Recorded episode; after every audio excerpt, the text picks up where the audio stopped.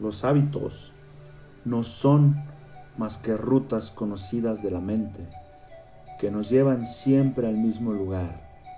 Es por eso que cada día vivimos de la misma manera que el día anterior. Ese es el trabajo de nuestro subconsciente, memorizar y programar, y después de repetir y repetir y repetir una misma acción, una misma frase, con el tiempo se vuelve una creencia, un hábito. Nuestro subconsciente no es más que un disco duro que responde a la información que le hemos proporcionado durante toda nuestra vida. Personas felices, exitosas, abundantes, personas llenas de luz, así como personas depresivas, personas atrapadas en relaciones amorosas tóxicas, hundidas en fracaso, en pobreza, en alcoholismo y drogadicción, son producto todas ellas de sus hábitos. No es culpa del gobierno, ni de tus padres, ni de nadie. Solo es el resultado de vivir bajo el mismo esquema día tras día, mes tras mes, año tras año. Y si no te gusta la persona que hoy eres, si no te sientes feliz, si no encuentras paz, si no tienes la estabilidad económica, laboral y familiar que siempre has querido, quiero que sepas algo.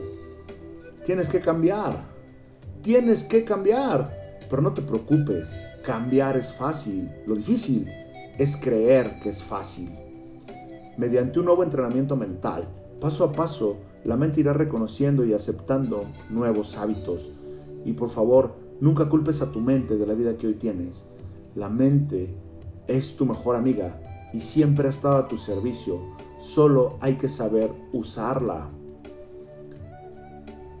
Una mente serena es lo único que necesitas.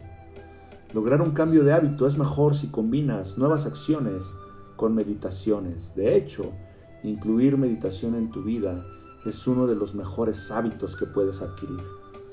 Es muy común que cada inicio de año hagamos listas con nuevos propósitos, como adelgazar, dejar de fumar, dejar de beber, pasar más tiempo con la familia, dormir más temprano, ahorrar dinero, aprender otro idioma, ser más espiritual, etcétera, etcétera, etcétera. Y casi nunca lo logramos porque a los pocos días de haber iniciado algo, lo abandonamos. El famoso boicot mental. Cualquier hábito que deseemos adquirir es posible. Y según, hábitos, y según estudios científicos, aseguran que tras un mínimo de 21 días de repetirlo, podemos lograrlo.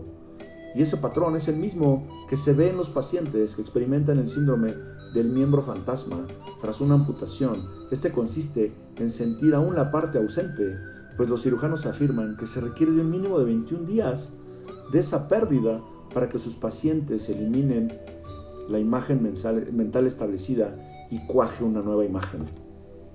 Esto se debe a que las personas sentimos y actuamos en función de la imagen y las creencias que nos formamos de la realidad y no de la realidad en sí. Sin embargo, quiero decirte algo, lo más conveniente es tener claridad con los hábitos que queremos adquirir. Estos deben estar ligados a nuestros sueños más profundos, a nuestros deseos más fervientes, ya que de lo contrario nos llevará mucho más tiempo adquirir un nuevo hábito, pues le pondremos rechazo y complejidad a lo que no deseamos adquirir. Y peor aún, adquirir un hábito sin pasión, sin motivos ni motivación, es muy probable que no le encontremos sentido y solamente será tiempo perdido. En base a ello, podemos iniciar una transformación en los aspectos de la vida que más deseamos. Y es lo que haremos aquí en los próximos siete días. Poner en práctica un hábito diferente solo en siete días para que identifiques cómo reaccionamos al boicot, mental. Si en pocos días logras mantener un nuevo hábito, es probable que paso a paso construyas la mejor versión de ti mismo. ¿Estás preparado para crear la vida de tus sueños? Todo lo que puedes imaginar y desear está disponible para ti aquí y ahora. Soy Edu Valdés y te doy la bienvenida a este viaje transformador de siete días. Bienvenidos.